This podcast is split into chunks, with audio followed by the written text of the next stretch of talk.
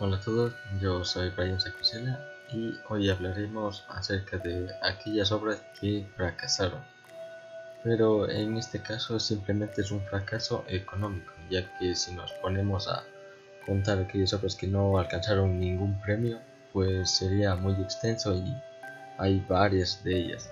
Entonces en este caso solo daremos algunas que tienen un gran fracaso económico y no recaudaron prácticamente nada de la taquilla. Pues en este caso no hay ningún orden de cuál ha perdido más o cuál ha perdido menos, solo es un recopilatorio de algunas obras que fracasaron en términos económicos. Y, por ejemplo, la película de El Terciavo Guerrero, que tenía un presupuesto de 160 millones de dólares, pero solo recaudó 61 millones, es decir, una gran pérdida. También tenemos a 47 Ronin, que fue elaborada con un presupuesto de 225 millones y solo recaudó 151 millones.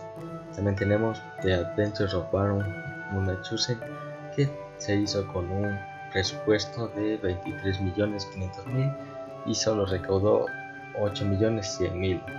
También tenemos la película The Adventure of Pluto Nash que se elaboró con un presupuesto de 100 millones de dólares, pero tan solo recaudó 7 millones en taquilla.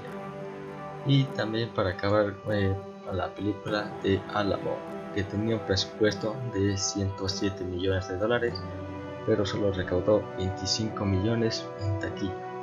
Estas películas son ejemplos de, de obras que no llegan a pegar, por así decirlo, que no tienen un impacto una buena historia o una buena trama para que interese a la gente y por ende nadie fue a verlos. Es probable que ni siquiera conozcas ninguna de estas, ni te suene, pues no llegaron a mucho éxito económico.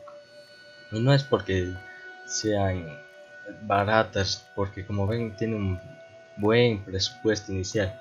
Simplemente ya sea que la historia no pega que los actores no, no dan como esa sensación que uno espera en una película son factores que pueden llegar a afectar a una película y que vayan a fracasar.